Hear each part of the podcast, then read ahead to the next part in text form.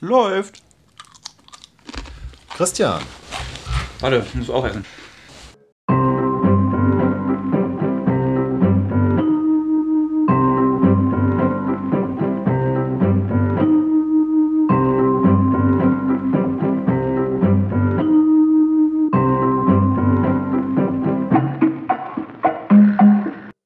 Haben wir nicht gesagt, nicht kauen während des Podcasts. Christian. Markus. Hi. Sitzen wir wieder.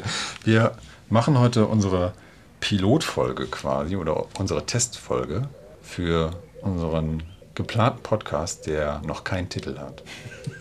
Das Ja, ist recht so. immer, ich denke mir immer, das ist eigentlich ganz gut, wenn man, wenn man was hat im Sinne von, ich habe einen guten Namen und der treibt mich an, weil der dient mir als Motivation. Da hat man eine gute Idee. Weißt du, so ein Sinnbild für eine Idee. Ja, Ich glaube, für einen Podcast ist da so, eine, so, ein, so ein Titel ganz hilfreich. Krasse Situa- Situation hier gerade.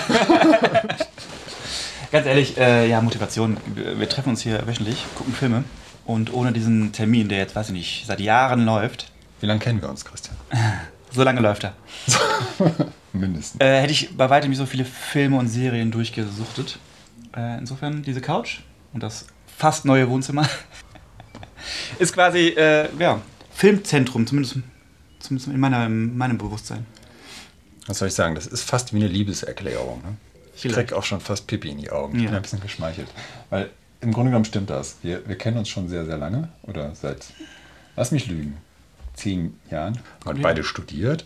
So, und dann irgendwann mal den gleichen Kurs geteilt und seitdem kommen wir ganz gut miteinander klar und äh, irgendwann fingen wir mal an, regelmäßig Serien zu gucken und dann sind wir natürlich auf Filme umgestiegen, weil das dann doch aus gewissen zeitlichen Gründen manchmal leichter geht, als wenn man versucht, eine ganze Staffel durchzuziehen. Korrekt. Wir reden gerade über Sachen, die ähm, nur uns berühren gerade. Aber ich dachte, das will der Zuhörer hören. Genau dieses Zwischenmenschliche, das, was Menschen verbindet, das, was jeden antreibt. Ich- schlichter Konsum. Ja, ich, ich bin eh gespannt, ob äh, irgendwer hören möchte, wie wir über Filme reden. Denn das ist es, was wir eigentlich immer tun. Vor unseren Filmabenden und nach unseren Filmabenden. Und das ist ein bisschen die Grundidee. Wir reden uns nicht den Mund fusselig, aber manchmal kommen da ein paar güldene Momente heraus. Und wir dachten uns, äh, lass uns die mal festhalten und schauen, ob wir auf den Podcast-Zug bitte aufspringen können. Jetzt klingt es verzweifelt. Gut, wir nutzen die Verzweiflung, unabhängig davon. Ähm, was machen wir sonst so? Das, was wir sonst meistens auch machen, wenn wir uns nicht über Filme unterhalten, ist meistens über Videospiele unterhalten. Und wir dachten uns, ja gut, warum sollen wir Verhaltensweisen oder unsere Gewohnheiten denn jetzt ändern? Mit Mikro im Raum, meinst du? Ja, vor allen Dingen auch mit Mikro im Raum. Ist schon passiert. Ist schon passiert. Ist schon, wir sitzen aufrecht zum Beispiel. Wir knabbern nicht die ganze Zeit Chips, was auch ganz gut ist eigentlich, gerade was die Figur angeht. Wir sind natürlich zwei unglaublich maskuline Geschöpfe unserer Zunft, durchtrainiert. Du gehst bouldern, ich schleppe ein Kind mit mir rum. Das macht schon ordentlich Muckis. Ähm, In meinem Kopf sehe ich super aus. ja, ich, ja. Unabhängig davon, Christian, was hast du denn gespielt? Ehrlich gesagt, ich spiele noch Gonna, so eine Art Plattformer mit einer saucoolen Grafik, alles sehr neonmäßig. Also 80s, 90s lassen grüßen, meiner Meinung nach. Knallhart, weil du sammelst schlichtweg Punkte und wenn du umkommst, musst du wieder von vorne anfangen. Genau mein Ding, äh, man spielt es mal 5 Minuten, vielleicht 10 Minuten und wenn man keinen Bock mehr hat, ist es nicht schlimm, legst es halt weg. Du hast in dem Sinne keinen Fortschritt wie bei einem Rollenspiel, was du irgendwie, wo du, wo du 50 Stunden hin, hinein äh, versenken kannst. Genau, das ist es gerade. So Kleinigkeiten spiele ich ganz gern mal. Und die große Konsolenzeit am Fernseher ist nicht, äh, nicht da momentan. Äh, ist mir alles viel zu warm. Ich habe einen alten Fernseher, der macht richtig, richtig heizt der. Und es Also- ist Sommer. Es ist so richtig Sommer. Ja, super, um drin zu bleiben, aber äh, zocken klappt nicht, da klebt so viel. Ja, ich kenne es noch von meinem alten PC, der dann irgendwann mal echt anfing zu überhitzen. Aber warme Wohnblocks, heiße Straßen und plötzlich gibt dein PC Geräusche von sich, die du noch nie in deinem Leben gehört hast. Hat sich gehindert? Ich habe geguckt, wie weit ich kam und dann habe ich ihn ausgemacht. Aber es war auch einfach eine Hitzeentwicklung unter meinem Schreibtisch, dass ich da auch wirklich keinen Spaß mehr dran hatte. Aber unabhängig davon. Aber ich kenne das, das Problem, das du angesprochen hast bezüglich der Rollenspiele, ja, dass man da irgendwie Stunden rein investiert. Ich habe ja die letzten Wochen vor allen Dingen Mad Max gespielt. Ein Game, an dem ich wirklich durchaus meine Freude hatte, aber es ist halt wie bei jedem Spiel für mich so, ich habe dann diesen, diesen leicht perfiden Absolutheitsanspruch. Ich nehme mir jedes Mal vor, bevor ich so etwas anfange, das nicht zu tun und am Ende habe ich wieder so 70 bis 80 Stunden Spielzeit zusammengekratzt Du willst komplettieren, ne? Ja. und hab's eigentlich immer noch nicht wirklich fertig. Ja? Und ich hasse dieses Looten, also dieses Sammeln von unglaublich viel unsinnigen Gegenständen oder vor allen Dingen Kleinkram, der dich ab einem bestimmten Punkt in dem Spiel auch einfach nicht mehr weiterbringt. Also es ist mega ineffizient. Ja, es streckt halt einfach nur Spielzeit. Muss ich Wie dir nicht erklären. Wie, wie dein echtes Leben, wie, wie so ein Rollenspiel halt abläuft. Und vor allen Dingen war es so in Folge so ein Spiel hart brutal und ich wollte einfach mal zur Abwechslung mal was haben, was ein bisschen meine Nerven schont, wo ich nicht so viel Zeit reinballere und was mir eine gewisse Leichtigkeit gibt. Und da bin ich nochmal auf so einen schönen Klassiker gestoßen, und zwar von LucasArts, äh, Grim Fandango. Der verwest nämlich auch schon seit einer Weile auf meiner Festplatte und ich dachte, ich fange es jetzt endlich mal an. Gab es irgendwie vor kurzem in der Remastered Edition. Ich gehöre zu diesen Subjekten, die dieses Spiel vorher noch nicht gespielt haben. Das heißt, es ist mein erstes Mal und ich bin unfassbar positiv angetan, weil das wirklich Laune macht, weil es einen guten Humor hat, weil es unfassbar entspannt ist, man keinen Zeitdruck hat, weil man nicht reagieren muss. Also alles, was so Action-Games und Rollenspiele zum Teil natürlich von einem fordern, sondern man kann wirklich smooth, geduldig sich da hinsetzen und einfach mal schön gechillt halt irgendwie mal ein Game zocken. Ja, und es macht halt wirklich Laune. Es gefällt mir tatsächlich so gut, dass ich sogar die Pixel-Grafik eingestellt habe. Ja, also die Originalgrafik, nicht die remasterte Grafik. Aber ich äh, kann so ein bisschen nachvollziehen, was du meinst. Es gibt so ein paar Fälle, wo so ein Remastered auch richtig stark daherkommt. Also vor meinem Gonner habe ich das, habe ich äh, Monster World gespielt. Monster Boy in Monster World, glaube ich. Ist auf jeden Fall äh, eine Remastered-Version, die kann man umschalten dann. Und die alte Master System-Grafik ist halt wirklich pixelig und nicht so charmant pixelig tatsächlich. Äh, ich habe es halt deswegen nur Remastered gespielt, ähm, weil es einfach wunderschön gezeichnet war, regelrecht gemalt, mit Parallax-Effekt im Hintergrund und so. Das gab es alles beim alten Spiel nicht. Aber tatsächlich hat sich da auch ähm, die Spielmechanik ein ganz klein bisschen verändert. Manche Abstände und äh, Trefferzonen waren quasi anders mit der neuen Grafik. Das heißt, das Spiel hat sich auch ein bisschen verändert. Also minimal, aber Purist würde sagen, uh, spielst lieber im Original und spielst dann auch nur auf dem Master-System. Eben, mir hat super gefallen. Und da muss es aber dann für mich die Remastered-Version sein. Ja, muss ich mir mal angucken, dann das Grim Fandango. Wenn du das so gut findest, dann ist es eine Empfehlung. Es ist halt schon einfach so von, von, von diesen recht modernen Spielen dann doch nochmal was so hübsch Altes zu spielen, ja, mit cooler Humor, alles sehr smooth, muss mich nicht irgendwie anstrengen. so nach dem Motto. Also ein richtig hübsches Sommergame halt auch, sag ich mal, ja, weil was passt besser zur heißen Sonne als halt verwesende Leichen, die halt irgendwie einfach nur versuchen, den Limbo zu verlassen, um irgendwie in die nächste Daseinsstufe rüberzugehen. Okay.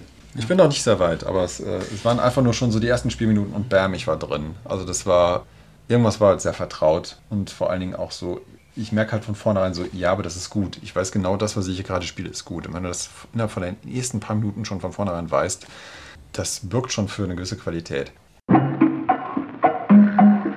Heute gucken wir Baby Driver. Wie kommst du drauf? Der war an meiner Wand. Nein, wir nennen es jetzt die Wand. Da steht so einiges auf jeden Fall. Ich glaube, es ist eigentlich recht übersichtlich. Irgendwann kam Baby Driver hinzu und wir haben den noch nicht gesehen. Und Baby Driver, warum schafft man sich das an? Ich glaube allein nur schon, weil man die Trailer sieht und sich denkt, boah, wie geil. Äh, ich habe die Trailer gesehen und habe gedacht, hä? Warum? ich habe schon einen sehr liebsten Lieblingsfilm, Ja, ja. wo ich dachte, naja, es ist Driver. Warum Baby Driver dann noch gucken? ja, genau. Also für, Aber ich für, bin da manchmal. Für Christian war es gleich. Alter, es gibt nur einen Driver und das ist Ryan Gosling. ja, Sowieso. Und äh, Sowieso. alles andere kommt da nicht mehr ran. Ich bin froh, dass du ihn angeschafft hast. Ich wollte ihn nicht im Kino sehen, aber interessieren tut er mich auch. Ich fand den Trailer fantastisch, weil er halt ziemlich cool schon dargelegt hatte, meines Erachtens, was der Film will. Und der Film will vor allen Dingen Spaß machen. Der Trailer war sehr rhythmisch, ja, vom Schnitt her, von der Musik her, so alles, ja. Also das war schon, das hat irgendwie mir persönlich schon gleich Laune gemacht. Ich erwarte da kein, kein Meisterwerk, aber ich weiß halt so, okay, das wird einfach nur Fun, ja. Und dann ist der Regisseur bzw. der Drehbuchschreiber halt auch Edgar Wright. Edgar Wright kennen wir wiederum als äh, Macher der äh, Blood and Cornetto Ice Cream Das kenne ich. Den Ride wiederum kenne ich nicht, weil Namen, Ja. Namen sind mir egal. So Edgar Wright macht halt hier Shaun of the Dead, Hot Fuzz und äh, The World's End. Shaun of the Dead zählt für mich heute immer noch zu meinen Lieblingsfilmen. Und äh, ja, ja, Kann ich nur abnicken.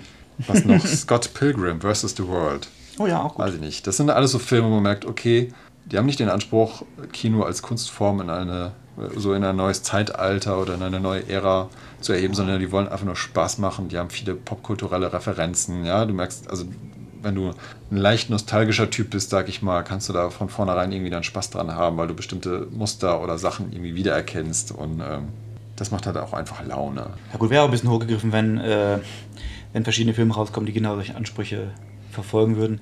Aber was, ich, was die zum Beispiel gemacht haben, äh, also sei es Scott, Scott äh, Pilgrim, äh, ich finde, er kam zu einer Zeit raus, wo ähm, diese, zumindest erinnere ich mich nicht, dass da irgendwie Teenie-Filme mit einem, von mir aus auch, naja, Superhelden-Thema passt nicht ganz, aber es war, war schon extrem, was da passiert ist, äh, mit Superhelden oder Superbösewichten zumindest.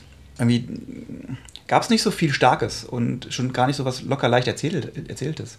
War, von mir aus war es nah an der Comic-Vorlage, aber ähm, vor allem hat es so leicht erzählt, wie es ein Comic schafft. Egal, ob es jetzt genau an dieser Vorlage genau nah dran war, aber irgendwie mhm. habe ich den Eindruck gehabt, oh cool, das ist, so stelle ich mir auch eine Comic-Verfilmung vor. Egal, ob es genau trifft oder nicht. Ne? Es mhm. war einfach locker leicht erzählt, hat Spaß gemacht, tolle Charaktere, kunterbunt und es hatte so einen kleinen, kleinen, ernsthaften Hintergrund. Diese verschmähte Liebe. Ja. Und da hat es vielleicht nicht, hat dieser Film vielleicht nicht irgendwie das Kino neu geschrieben, aber es hat dem Genre gut getan, meiner Meinung nach.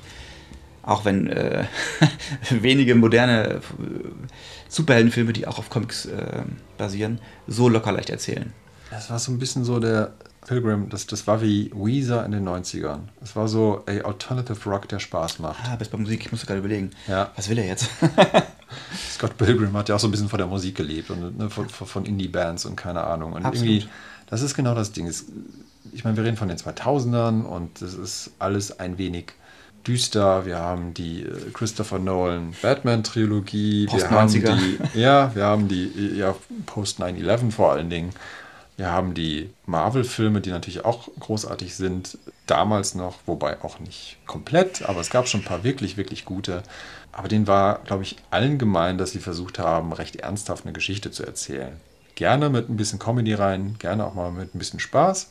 Aber selbst ein Kick-Ass der auch großartig war und den ich, den ich wirklich super finde, hat unfassbar ernste Töne da drin und auch sehr brutale äh, Darstellungen. Ja? Ich finde das auch gut, aber Scott Pilgrim hatte eine gewisse Leichtigkeit und kam halt wirklich daher wie so eine, so eine Indie-Band im Alternative Rock, wo man sagt, ey, warum denn? Es muss nicht also Grunge sein, es muss nicht alles Seattle sein. ja? Und, ja, so es muss auch nicht, selbst, ne? und es muss auch nicht so, so harte Riffs haben wie die Chili Peppers oder so hey, man kann auch einfach smooth irgendwie ein bisschen Spaß haben. Und das ist halt. Ähm, Aber so war das Comic ja auch. Ja. Also ich habe äh, ähnliche Sachen letztens noch gelesen. Alles ein bisschen düsterer, aber vom Stil her ähnlich gezeichnet. Und ähm, es liest sich einfach auch ganz anders als ein Marvel-Comic. Allein das Layout der Panels, ähm, die, die verschiedenen Zeichnungen, die Darstellung von Menschen, also jetzt bei Marvel beispielsweise diese in Stein gemeißelten Superkörper, das hat einen ganz anderen Eindruck als ein Scott Pilgrim, der wirklich ein bisschen daherkommt wie ein Comicstrip. Hm. In, in, super kurzen Kurzgeschichten. Und so leicht, äh, so wie sich das liest, so leicht lässt sich auch dieser Film gucken. Äh, aber mit viel Freude natürlich. Ne? Das ist jetzt nicht so, dass man da nur, nur Quatsch gucken würde. Man hat nicht hinter das Gefühl, wie ich finde, dass man da ähm, so eine Art Guilty Pleasure verfolgt hat, sondern das ist wirklich ein guter Film. So. Hält für mich heute auch immer noch, noch ganz gut stand. Ich kenne genug, genug Leute, die sagen, ach nee, um Gottes Willen, geh mir weg damit. Ich finde den fantastisch. Mal so festhalten, also Edgar Wright hat im Grunde genommen echt Filme gemacht, die wirklich Laune machen, die vielleicht manchmal ihre Schwächen haben, aber die, die auch einfach fantastisch geeignet sind, einfach einen schönen Filmabend zu haben. Also auch mit, mit Freunden, ja, einfach locker easy peasy auf die Couch knallen, so wie wir das jetzt machen. Und ich glaube, ich lege mal ein, oder? Ja, leg mal ein.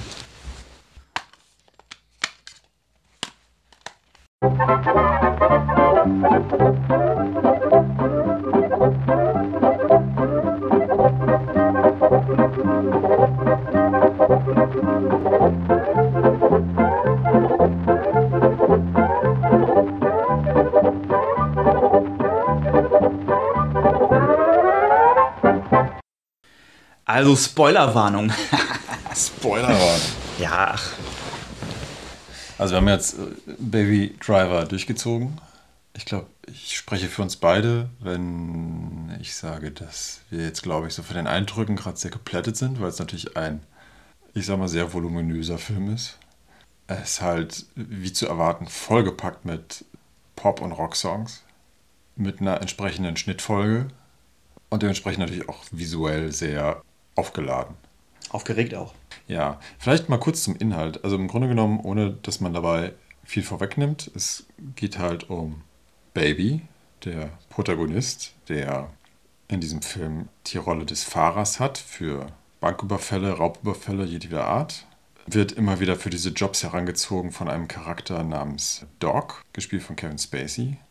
Und zwar passiert das auf der Prämisse, dass ja, Doc etwas schuldig ist. Man weiß erstmal noch nicht was, ja, aber es geht halt um einen gewissen Geldbetrag und dementsprechend äh, konnte man schon fast sagen, dass Baby erpresst wird, ja, immer wieder diese Raubzüge halt mitzumachen und immer wieder als Fahrer halt sich engagieren zu lassen. Und dann steht natürlich irgendwann so der letzte große Job an, weil dann klar ist, okay, dann ist man raus aus der Nummer, ja, dann hat man alle seine Schulden abgeglichen, man, man kann dann sein eigenes Leben führen und natürlich, wie sollte es bei so einem Film sein, kommt es irgendwie doch alles ein bisschen anders. Und Baby, äh, ja, gut, das wird natürlich schon in den, in den Trailern zum Beispiel auch gesagt, äh, leidet halt äh, an Tinnitus und um diesen Tinnitus zu überdecken, hat er halt die ganze Zeit irgendwelche Songs am Laufen, hat diverse iPods, Aufnahmegeräte und so weiter und so fort, macht selbst auch gerne Remixes und beschallt sich im Grunde genommen die ganze Zeit selbst, damit er diesen Tinnitus dann irgendwie erträglich machen kann. Und ich glaube, da spielt auch so eine gewisse psychologische Ebene auch nochmal eine Rolle, was so tragische Geschehnisse aus seiner Vergangenheit angeht. Soweit vorweg. Wie, wie sind so deine ersten Eindrücke? Ähm, ja, ich. Also, du hast vorher schon äh, gesagt, ähm, was zu erwarten ist. Einfach ein Film, der erstmal Spaß macht. Ich glaube, das stimmt auch voll, voll und ganz. Ich fand ihn halt actionreich, tatsächlich. Das, was ich, das, was ich erwartet hatte. Actionreicher Fahrerfilm. Aber tatsächlich, so wie du meinst gerade, das, was zu erwarten war, muss passieren es geht, wird alles anders, also im Laufe der Geschichte. Und irgendwie hatte ich ganz oft das Gefühl, ja, habe ich, hab ich vorausgeahnt. War doch klar, so. Und was ist eigentlich vollkommen okay, weil ja. man weiß ja, was für einen Film man schaut. Trotzdem war das ein fader Beigeschmack für mich. Und aus dem kam ich nicht mehr so richtig raus. Ne? Also die vielen schönen bunten Bilder und so haben, haben mir nicht gereicht für eine altbekannte Geschichte. Der, der eigentliche Pfiff an der ganzen Sache ist ja im Prinzip die, die Musik die ganze Zeit, die die ganze Zeit über den Bildern läuft. Man schaut im Prinzip ein sehr langes Musikvideo. Und ich fand die auch teilweise echt cool ausgewählt, tolle Musik. Also es war halt nicht wirklich ähm, tagesaktuelles Zeug. Viele alte Sachen. Bisschen was Grooviges, ein bisschen Queen habe ich wieder erkannt, ist klar, da wird drüber gesprochen. Also wirklich viel gute Musik. Aber auch da muss ich sagen, war die sicherlich für jede Szene einzeln ausgewählt. Ich habe aber irgendwann auf, aufgrund der Menge an, an Musik auch irgendwann nur noch einen Klangteppich mitbekommen. Ich fand sie nicht pointiert eingesetzt. Ist, glaube ich, auch schwierig, wenn du nur Musik hörst, die ganze Zeit. Wobei ich den Pfiff halt gut fand. Ich fand die Idee super, ähm, das so aufzuhängen und ähm, so ein riesen Musikvideo zu starten quasi. Das hat mich halt nicht voll abgeholt, tatsächlich. Auch die Geschichte um Baby, muss ich sagen, war mir stellenweise vollkommen egal. Also ich habe mir sogar eine Zeit aufgeschrieben, wo irgendwann für mich Relevanz in die Geschichte reinkam. Also irgendwie eine Form von Aufregung und Mitgefühl und, und Spannung. Das war ungefähr, ah ja, Minute 46 kam das erst. Weil es gibt ja im Laufe des Films verschiedene Beziehungen, die etabliert werden zwischen Baby und dem stummen Mann, mit dem er zusammenlebt. Deren Verbindung ich aber auch nicht verstanden habe. Also da fehlt mir vielleicht auch ein bisschen englisches Grundwissen so. Ne? Ich habe deren Beziehung zwar nicht verstanden, ja. aber ich habe verstanden, sie ist intensiv. Das habe ich aber auch faktisch nur verstanden und nicht mitbekommen so richtig die Beziehung zwischen ihm und Spacey, seinem Auftraggeber, war auch ein bisschen schräg. Irgendwie väterlich, aber irgendwie auch nicht. Und die hat für mich zum Beispiel in Minute 22 gab es eine komische Szene zwischen beiden. Da wird sogar die Geschichte zwischen den beiden aufgelöst. Weil bis dahin habe ich gedacht, na gut, der Film will mir erzählen, wie es da zustande gekommen ist. Warum Spacey und Baby überhaupt miteinander auskommen müssen. Es ist, also ich dachte, ich, ich bekomme hier eine Geschichte zwischen einem angehenden Gangster mit, der reingeschoben wird in so eine Gangstergeschichte und einem echten Gangster. Aber nein, die wurde einfach in Minute 22 einfach so aufgelöst und fertig. Also gab es da auch keine Motivation mehr für mich, so da nachzuhaken, okay, damit zu denken, warum sind die beiden überhaupt verbandelt. Das hat es für mich so immer so ein bisschen schwierig gemacht. Und ab Minute 46 gab es eine echte Motivation. Babys Schwarm kam in Gefahr. auch nichts Neues in der Filmgeschichte. Mhm. So, also ist auch nicht nötig, gar keine Frage, dass was neu gemacht werden muss. Aber es war so ein bisschen, ich habe innerlich ein bisschen gegähnt. So hart soll es gar nicht klingen, wie es jetzt vielleicht klingt, aber so, ja, kennt man, kennt man, kennt man. Und alles total solide gemacht, macht Spaß, bunte Bilder, die Schauspieler waren ganz cool, die haben ihr Ding darunter gespielt. Mir fehlte so ein bisschen die Chemie zwischen den Leuten teilweise, mhm. aber das, was sie gemacht haben, war cool. Diese Abziehbilder von Gangstern haben sie gespielt und das war es auch. Und das war auch gut gemacht. Zeitweise Ideen von, von West Side Story, wie er durch die Gegend tanzt und sowas. Sehr akkurat gedreht, sehr akkurate Plansequenzen, ganz fern von dieser Welt. Also so wie bei, bei einem West Side Story. Und das hat es sehr künstlich gemacht für meinen Geschmack. Nochmal ein Punkt, wo ich schwerer reinkam in so eine emotionale Bindung, weil ich das, es war sehr künstlich aufgebaut alles und sehr technisch sauber durchchoreografiert. So wie eigentlich alles im Film. Und das hat es vielleicht auch ein bisschen vorhersehbar gemacht in manchen Plotentscheidungen. Ähm, deswegen, ich, will da gar nicht hart urteilen. lustiger Film, macht Spaß, aber mehr kommt gerade für mich nicht rüber. Es fällt bei mir auch nicht auf fruchtbaren Boden, weil ich sicherlich ganz, ganz, ganz viele Musikanspielungen, vielleicht auch Filmanspielungen nicht erkannt habe. Kann ich mir schon vorstellen, dass da viel reinfließt, popkulturell. Ne? Da äh, fehlt mir dann auch irgendwie der Zugang. Wenn der Film davon leben sollte, weiß ich nicht. Es ging mir recht ähnlich. Also ich habe gar nicht mal das Gefühl, dass der so voll war mit irgendwelchen popkulturellen Anspielungen, die es an der einen oder anderen Stelle bestimmt gab, aber es ist ja kein Tarantino. Also es hat logischerweise nicht den Anspruch, Popkultur so dermaßen aufzusaugen, um es irgendwie zu remixen und dann wieder auszuspucken. Absurderweise gibt es tatsächlich in dem Film irgendwann mal ein Remix, ähm, bestimmt auch ein paar mehr. Und ich rede jetzt nicht vom Hobby von Baby, sondern äh, ja, also wirklich so als Soundtrack verwendet, gibt es mal wirklich ein Remix. Da würde ich auch gleich nochmal drauf eingehen.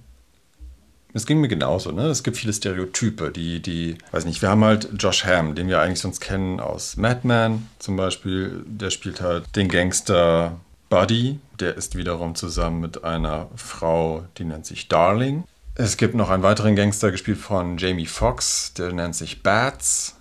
Die haben halt alle ihre Codenamen und verfügen auch theoretisch über richtige Namen. Den einen oder anderen erfährt man auch. Die sind aber eigentlich nicht wirklich wichtig. Und allein nur diese ganzen Rollenbezeichnungen, das hat mich schon gleich an einen Film erinnert, den wir auch selbst schon mal gesehen haben, und zwar von Walter Hill, Driver. Und zwar aus den 70ern. Und Walter Hill hatte selbst damals auch in seinem Film sowohl Regie geführt als auch das Drehbuch geschrieben. Er ging sogar so weit, den Charakteren überhaupt gar keinen Namen mehr zu geben, sondern wirklich nur noch die nach Funktion zu benennen. Ja? Also die werden auch gar nicht mehr wirklich richtig angesprochen, außer der Driver selbst wird wirklich irgendwann mal als Driver angesprochen. Aber alle anderen, die heißen halt Policeman, Detective, whatever. Also man kann wirklich nach dem Abspann schauen und dann sind diese ganzen Schauspieler nur noch in Funktionen eingeteilt durch den ganzen Film durch. Und das ist natürlich wie so ein Abziehbild, ja, so, so, so eine Art Blueprint von, von dieser Gangster-Story und äh, ein bisschen aufgemotzt. Es hat mich, äh, Baby Driver hat mich auch ein bisschen an Vanishing Point oder in Deutsch hieß der Fluchtpunkt San Francisco erinnert, wo es ja auch um einen Typen geht, der die ganze Zeit auf der Straße ist und halt äh, flieht. Und das Ganze ist auch immer mit Musik untermalt. Ja? Also das es erinnert mich nicht zwangsläufig speziell an die Filme oder als Reminiszenz, aber ich habe schon das Gefühl, okay, auch gerade der Soundtrack ist es sehr stark beeinflusst durch die 70er Jahre irgendwie. Ja? Also Edgar Wright äh, scheint ein Kind dieser Zeit zu sein, so wie wir das zum Teil halt auch noch mitgenommen haben. Und das kann man, glaube ich, auch schon wiedererkennen. Also das macht es ganz spannend. Was ich auch interessant fand, das, was du angesprochen hast mit den Plansequenzen, das stimmt schon. Ne? Aber das Spannende daran, finde ich, ist, ohne das jetzt zu sehr auf, auf, ein Niveau zu heben oder so. Also ich meine, der Film macht schon mal eine fantastische Schnittarbeit, ja. Da ist sehr viel Rhythmus drin, sehr viel abgepasst, auch im, im Schauspiel, im Schnitt und so weiter, dass es halt wirklich rhythmisch ist, auf die Songeinlagen passt und so weiter und so fort.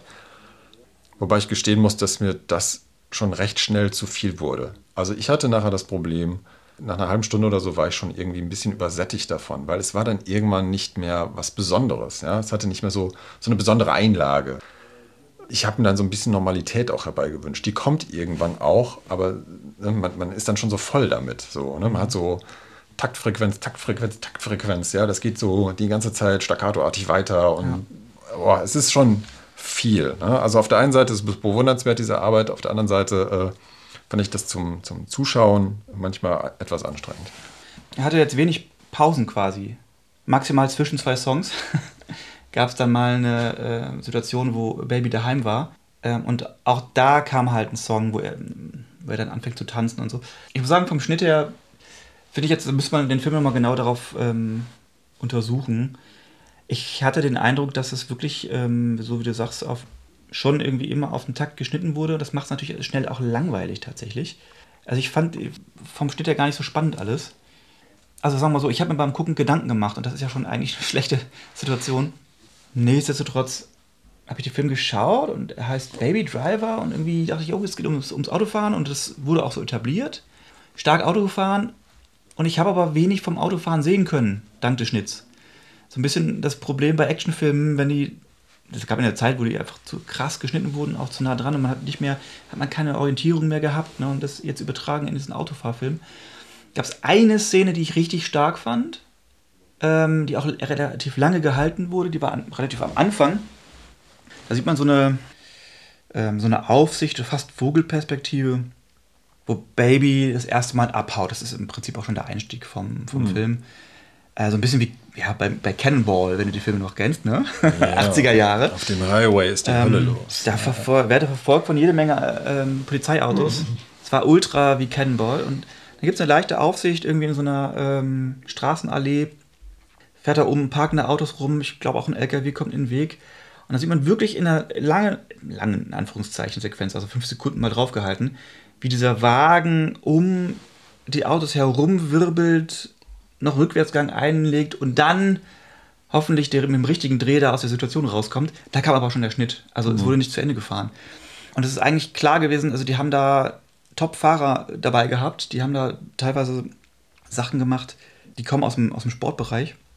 Ich habe jetzt leider die genaue Bezeichnung nicht im Sinn, aber es gibt so eine Sportart, wo wirklich Zentimeter genau mit dem Auto justiert wird, also auf, in höchster Geschwindigkeit dann schaffen die es, die Hinterachse in dem Winkel anzubringen, um die Vorderachse genau da entlang zu fahren. Also es gibt einen speziellen Namen für diese Sportart.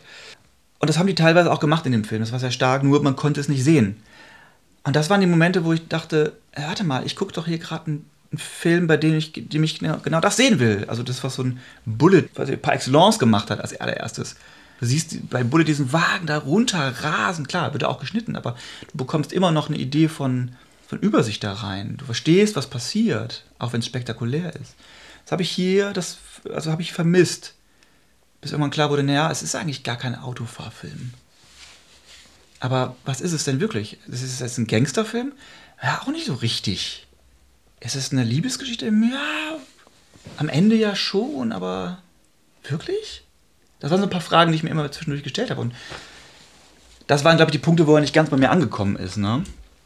ferner vom Handwerk, ich, äh, toll gemacht alles. Auch die Figuren waren ganz cool, so. Ne? So ein paar Sachen fehlt mir einfach, wo dann immer Fragezeichen aufkamen. Und wenn meine Fragezeichen aufkommen, dann verschwindet auch langsam der Spaß. Ich habe andere Filme, die äh, sich ums Auto drehen, lieber. wo aber auch dann die Liebesgeschichte vorkommt.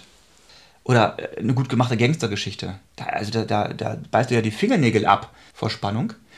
War hier komplett verschenkt. Also ich kann, ich kann Musikfilm auch, ne? Also das war es auch. Es war auch ein Musikfilm. Ich kann die Kritik gut nachvollziehen. Also das ist genau, was du meinst. Was für ein Film ist es? Ich würde sagen, ein Musikfilm. Weil das war der Eindruck, den ich schon bei den Trailern hatte. Gut, ich komme da jetzt immer wieder drauf zurück, ne? aber irgendwie macht es sich daran schon gut fest. Es wird halt etabliert, so, da ist dieser junge Mann, der hat Tinnitus. Und deswegen muss er immer Musik hören. Und ich dachte mir so, geil, das ist schon die schärfste Ausrede, die man eigentlich bringen kann. Super. Um eigentlich die ganze Zeit Musik halt für den Film ja. zu etablieren und um das halt irgendwie als real gegeben halt Bin ich ganz bei aufzuführen. Dir. Und dass dein Kindheitstrauma da halt auch noch mitschwingt, macht das Ganze halt nur noch legitimer, weil es dem Ganzen natürlich so was psychologisch Getriebenes gibt. Baby kann halt nicht wirklich gescheit existieren oder sich verhalten, wenn er nicht die ganze Zeit irgendwie Musik auf dem Ohr hat. Und das hat auch ganz interessante Effekte. Also gerade am Anfang, wo es halt nicht um eine Verfolgungsjagd geht, sondern wo wir einfach genau diese Titelplansequenz haben, ja, wo er einfach nur Kaffee holt, kann man schon sehr schön beobachten, wie er, genau wie du das meinst, so West Side Story mäßig, zu einem Song halt äh, tanzt, sich gebahrt, ein bisschen singt, um die Leute rumschwingt, aber auch gleichzeitig so oft mit anderen Menschen an denen aneinander prallt, ja, oder gegen die stößt und immer wieder aufpassen muss Man hat wirklich so das Gefühl, okay, der, der fährt die ganze Zeit seinen eigenen Film in seinem Kopf, aber der matcht nicht wirklich irgendwie mit den Gegebenheiten oder mit der Realität. Das ist so eine, so eine Spur, die ich in dem Film habe, die ist mir nachher noch ganz oft begegnet, wo ich das Gefühl hatte, je besser so sein eigener Film funktioniert, ja, oder sein eigenes Verhalten für ihn funktioniert, desto sauberer ist auch seine Fahrweise. Weil man merkt wirklich, am Anfang fährt er noch Lupen rein, sauber, der beschädigt den Wagen keine Spur, da ist nicht mal ein Kratzer dran, ja. Das Aber ist das, auch in der Plansequenz tatsächlich. Also ja. da berührt er keinen. Genau, der berührt wirklich ja. überhaupt niemanden mit dem Wagen. Ja? Und nee, auch, auch wenn er läuft. Also ich meine die allererste, wo er ja. den Kaffee holt. Selbst da, in der allerersten berührt er keinen. In der zweiten, die irgendwann kommt, wo er nochmal Kaffee holen soll, da rammt er Leute um.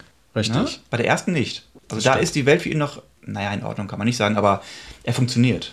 Das ist genau das Thema. Ne? Also du hast diesen Charakter, und eigentlich will der ja aus diesem ganzen Milieu heraus. Eigentlich will er nur seine Schulden abbezahlt haben, möchte raus aus der Geschichte, möchte dann seine Ruhe haben, möchte ein normales Leben führen, möchte dieses Mädchen treffen, möchte mit dem Mädchen ausgehen und so weiter und so fort.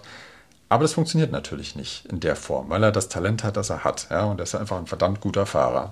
Je mehr er sich natürlich gegen die Gegebenheiten sperrt, umso äh, schwieriger wird es für ihn halt auch einfach so weiterzumachen, wie er das bisher getan hat es hatte immer was sehr Spielerisches. Ich habe mich am Anfang auch sehr stark an ein Videospiel irgendwie erinnert gefühlt. Also so im Sinne von, ist das nicht total überzogen, was dieser Junge macht? Ja, man sieht ihn ja. vor einer Bank stehen, jeder andere wäre nervös und der singt halt seinen Song, klappert auf dem Lenkrad rum, außen auf dem Wagen, ta ta ta ta ta, ja, macht so sein Ding und man denkt sich, ja, das ist doch total überzogen. Ja, aber es ist wie eine Vermeidungsstrategie, ja, sich nicht mit den Gegebenheiten auseinanderzusetzen. Im Grunde genommen merkt er ja, da läuft ein Banküberfall. Womöglich sterben da gerade Menschen. Aber er setzt sich damit nicht wirklich auseinander. Ja, richtig. Nur trotzdem war das jetzt für mich als Zuschauer einer der Punkte, wo es mir so künstlich vorkam. Also klar steckt da so eine Vermeidungsstrategie drin, aber alles sehr überzogen gespielt. Das war also alles so sehr tänzerisch und auch sehr gestaged. Also das hat der Schauspieler hat nicht so natürlich rübergebracht. Wenn jemand so in seinem Film ist, von mir aus, dann mag er auch extrovertiert rumtanzen. Aber ich kann, konnte mit der Situation so nicht mitgehen, dass er da so abdanzt und mhm. so, so laut ist. Ich meine, der weiß sehr genau, dass er da was tut, was äh, gegen das Gesetz ist. Und wenn er hier auffällt, dann klappt die ganze Nummer nicht. Und dann wird auch sein, sein Deal mit seinem Boss nicht funktionieren. Und, und da wurde er unglaubwürdig. Ich dachte, ja, hast du jetzt wirklich das Ziel, das hier durchzuziehen oder nicht? Plus, ich habe auch tatsächlich äh, seine Motivation, das da durchzuziehen, gar nicht so ganz verstanden, weil, so wie du gerade eben fast angedichtet hast, er möchte das Ganze beenden, weil er vielleicht irgendwann mit seiner Freundin und weg will und wie auch immer. Diese ganzen Pläne hatte der gar nicht. Der einzige Fokus, der einzige Plan war, seine Schulden abzubezahlen. Viel mehr lernen wir gar nicht von dem kennen. Irgendwann lernt er diese Frau kennen im Laufe des Films. Und dann bildet sich der Gedanke, mit ihr möglicherweise den Ausweg zu schaffen. Und wir merken es auch, weil er, selbst wenn er keine Musik hört und bei ihr in der Nähe ist, der Tinnitus aufhört. Mhm.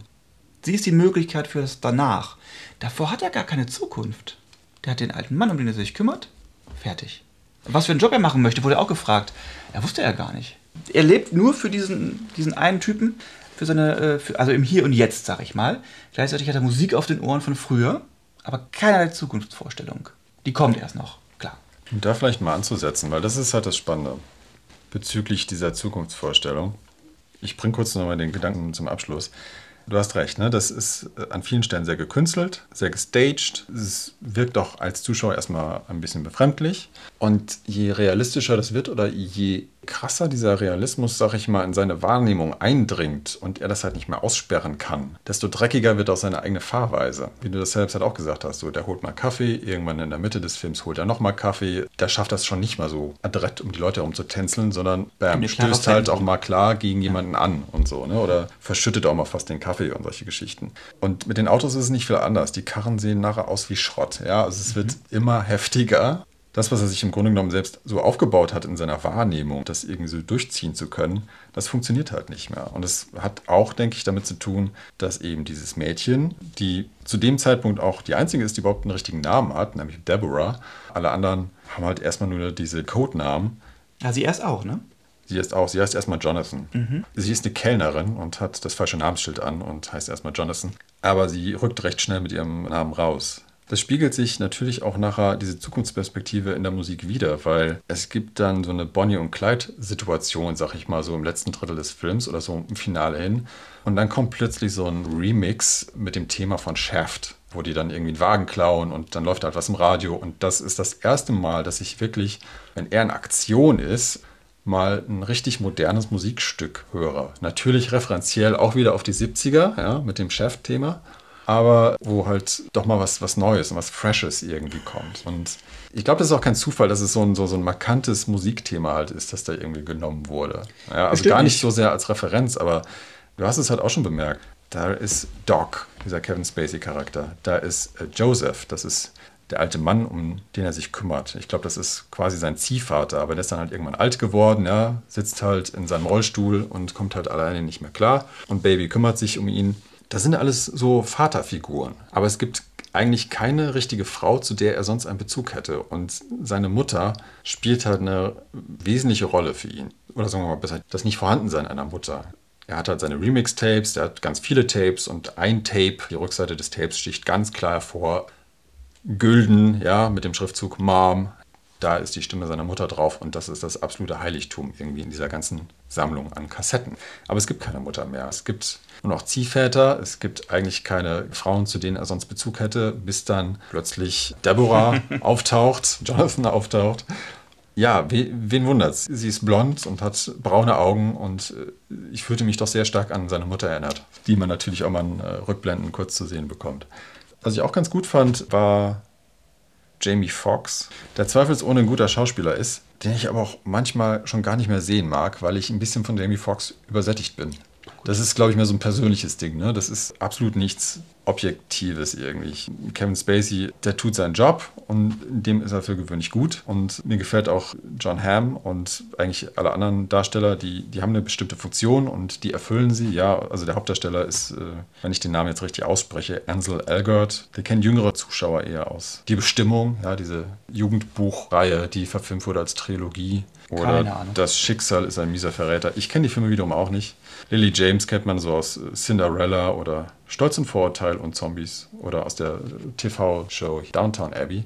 Muss ich gestehen, habe ich alle nicht gesehen, aber ich finde, die erfüllen ihren Zweck. Da ist der Punkt, das habe ich ja vorhin auch schon gesagt. Mhm. Und ich hoffe, ich drehe jetzt nicht das Wort im Munde um, aber das, mehr tun sie auch nicht. Die erfüllen ihren Zweck und ich, ich habe den Eindruck, da spielen Rollen eine Rolle. Oder beziehungsweise die Schauspieler spielen einfach eine Rolle und du, du merkst, dass, dass sie da was spielen. Also, vielleicht sollen es auch Abziehbilder sein, das weiß ich nicht. Aber so konsequent scheint mir der Film nicht zu sein, dass er da in, in irgendeiner Weise Genre nicht kritisiert, aber irgendwie äh, verschiedene Genre irgendwie nochmal persifliert. Und das glaube ich will er nicht. Trotzdem sind die alle nicht wirklich hm, authentisch ist ein blödes Wort, ne? Aber ich kaufe denen ihre Rollen nicht ab. Der Gangsterboss, ja, der, der ist aber ganz schön Gangsterbossig. Oder der verrückte Typ, der nicht, der dem Baby nicht traut. Ja, das ist aber wirklich der verrückte Typ. Der geht über Leichen. Also, es ist sehr eindeutig alles das X für mich den Gangsterfilm halt aus, als Genre für diesen Film, weil ich die, bei der, da gar nicht mitgehen konnte, bei diesen Figuren. Ich schließe mich dem an. Also ja, sie, sie spielen so gewisse Stereotype. Jamie Foxx spielt da diesen, diesen Bats, ja, der Typ, der immer so misstrauisch ist und, und der auch offenkundig eine Gefahr für Projekte irgendwie darstellt, weil er halt auch gern mal überreagiert. Der geht dann immer gern auf Nummer sicher, sag ich mal. Und das Sicherste ist halt, Zeugen aus dem Weg zu räumen. Wenn der Job halt noch nicht mehr erledigt ist oder man eigentlich mit dem Job noch nicht mehr wirklich angefangen hat oder so und man im Vorfeld halt irgendwie schon lauter Leichen beseitigen muss, unter Umständen, das ist nicht so ganz klar, es wird nur so angedeutet, ja, dann ist das dem ganzen Unternehmen nicht wirklich hilfreich. Ich fand aber die, die Darstellung von Jamie Foxx eigentlich ganz gut, weil, weil ich konnte Jamie Foxx in diesem Film, also diesen Bats, konnte ich auf den Tod nicht ausstehen, was meistens ein gutes Zeichen ist. ja, also ja, das, das so, mag sein, aber also ich fand alle unsympathisch tatsächlich. Ja, äh, mir geht es gar nicht darum, ob die sympathisch waren oder nicht. Ich fand, der war eine richtig ätzende Drecksau, die einem wirklich äh, konstant auf den Wecker äh, ging. Und ja, er ging, ging auf den Wecker, ging, aber so. wenn es jetzt darum geht, da gab es ganz andere Figuren wo ich, also wo ich wirklich persönlich, in andere Filme, wo ich hier äh, sitzen würde und ich würde den am liebsten mir selbst vornehmen. Dass ich richtig Wut empfinde oder Verzweiflung. Der war mir so ein bisschen egal. Der war nervig. Er war einfach nervig. Und als Gangster in einer zusammengewürfelten Truppe, ne, das ist ja keine Gangstertruppe, die immer zusammenarbeitet. Die treffen sich da und werden von Dog sozusagen auf die Aufträge aufgeteilt, damit die gut funktionieren. Aber dieser Typ ist ein absolutes Sicherheitsproblem, weil der Leichen hinter sich herzieht. Und das sorgt für Aufmerksamkeit. Das sorgt auch dafür, dass Doc ein Problem mit dem hat. Was passiert? Sie machen den Job trotzdem. So ein paar Entscheidungen, die ich nicht nachvollziehen konnte. Bei mir kam der so gar nicht an. Klar, der, der schauspielert intensiv irgendwie. Ähm, der hat, ja, es ist der schwarze Gangster. Klar ist der irgendwie krass angezogen, so ein bisschen 70s, ähm, pimpmäßig. Ja, krasse Tattoos. Ja, irgendwie er wirbelt mit der Waffe rum. Das war es dann aber auch. Geht es übers also, Nerven hinweg bei dir? Oder? Ja, ich hatte schon immer eine, eine gewisse Anspannung irgendwie dabei, dabei zuzusehen. Also jetzt auch nicht über alle Dramasen, weil, weil es ist natürlich nicht das große Gangster-Drama. Es ist nicht Heat, logischerweise. Ja. ja. das ist irgendwo klar. Das möchte es auch, glaube ich, nicht, nicht erfüllen. Ne? Es bedient gewisse Elemente aus verschiedenen Genres oder aus sehr speziellen Genres und behält sich das Recht vor, halt das mitzuschleppen, was es halt mitschleppen möchte. Und das ist halt auch okay.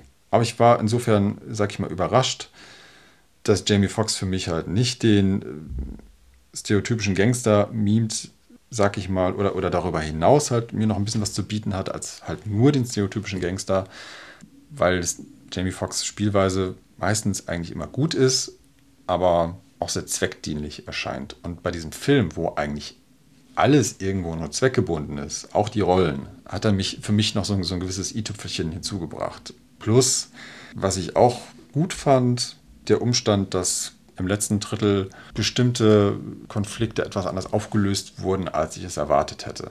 Aber wir hatten ja schon gesagt, okay, man erwartet im Grunde genommen, es passiert jetzt das, das und das und das. Und eigentlich tritt das auch zwei Drittel des Films alles so auf. Und erst im letzten Drittel gibt es so ein paar äh, Wendungen, die sich die dann doch ein bisschen anders ablaufen als erwartet. Zum Beispiel, wer wird denn jetzt der große Endgegner sein? Also da war ich persönlich erstmal angetan. Das liegt aber auch daran, dass ich mir jetzt natürlich nicht während des Films die ganze Zeit Gedanken gemacht habe, wer wird jetzt der große Endgegner sein, sondern weil halt alles so simpel gehalten war, wie das ist der, das ist der, ach ja, und Jamie Foxx spielt das Arschloch, so nach dem Motto, ja, dass ich dann halt das alles so hingenommen habe und dann davon ausging, okay, dann wird derjenige das machen und derjenige wird das machen und das tritt nicht zwangsläufig so ein, sondern es gibt dann schon noch so eine kleine Wendung. Klar, man darf jetzt nicht zu viel erwarten, aber das hat mir persönlich ganz gut getan, einfach beim, beim Schauen, weil ich dann halt nicht irgendwie gelangweilt war davon, sondern mir dachte, oh, ja, okay, cool. Ne? Und dann bin ich irgendwie weiter bei Stange gehalten und jeder Schauspieler ist halt eigentlich ein guter Schauspieler, der da, der da mitmacht und äh,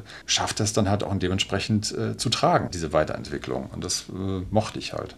Ja, okay, ich kann so ein bisschen nachvollziehen, was du meinst, äh, wenn hier Doc doch ein bisschen überraschend handelt und äh, ich sag mal seine väterliche Seite nochmal herauskehrt, die ja da war aber das habe ich abgenickt. Mhm. So, ne? Also, okay, dann machen wir jetzt anders weiter. Was heißt anders? Dann machen wir jetzt halt weiter. Ja, gab ja genug Möglichkeiten und äh, dass Buddy dann nochmal auftaucht, war ja auch sehr deutlich. Dass er es in diesem, ich spoilere ohne Gnade, in diesem Polizeiwagen sitzt äh, und es dann zu einem großen Endkampf kommt, okay. Ich habe auch erst mit echten Polizei gerechnet. Aber das waren alles keine Wow-Momente, wo ich dachte, au, jetzt überraschen sie mich, sondern, okay.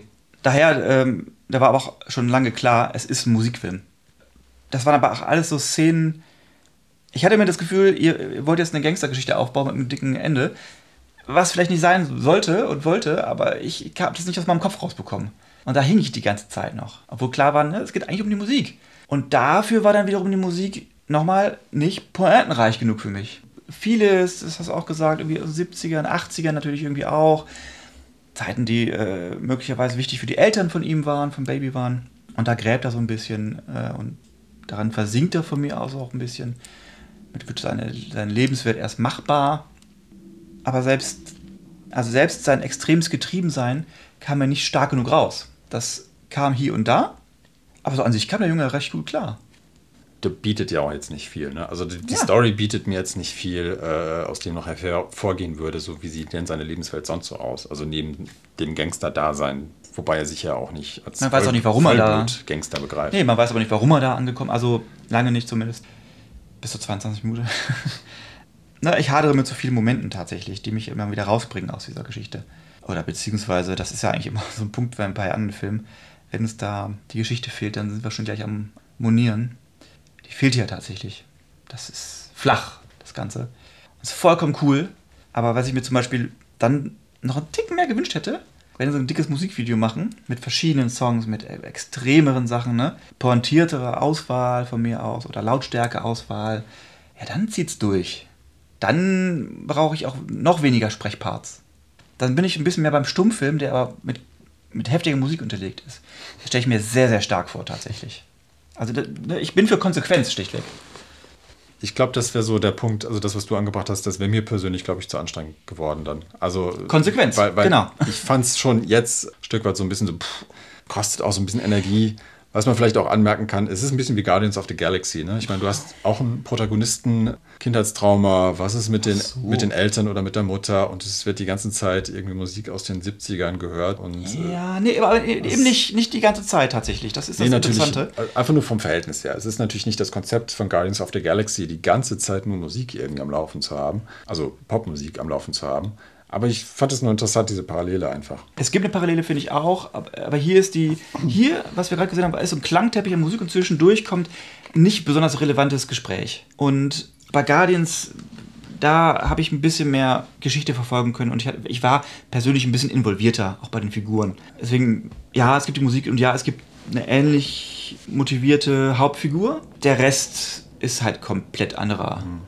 Nur was ich jetzt meinte mit, hätten wir jetzt ein riesiges Musikvideo gesehen, dann gehört dazu natürlich auch, dass auch ruhige Parts reinkommen. Also denk doch mal an so ein Musikvideo von Michael Jackson, was über 10 Minuten ging.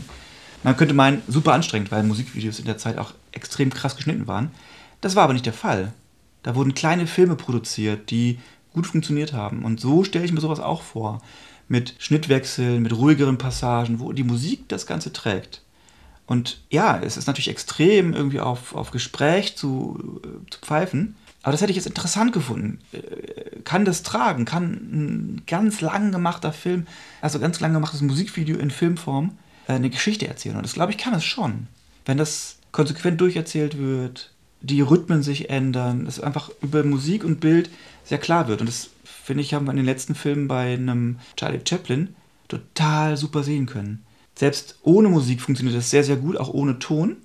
Und ich glaube, dass sowas schlichtweg auch möglich ist mit modernen Mitteln, mit Musik, die tragen kann, die natürlich sehr genau eingesetzt werden muss. Es kann krass kippen, kann speziell sein für ein ganz spezielles kleines Publikum. Aber das würde mich einfach mal reizen. Und hier sehe ich tatsächlich auch eine Möglichkeit bei dem Film, das auch durchzuziehen. Ich glaube, das wäre möglich gewesen. Wenn natürlich, wenn es mehr um die Figur des Baby geht. Also bei einem Drive oder so, der äh, Ryan Gosling, das war ja eine Figur, ich sag mal, da geht es auch irgendwie ums Autofahren, aber auch nicht, weil es geht eher um die Figur, also seine persönlichen Probleme, Beziehungen zu formen, aufrechtzuerhalten.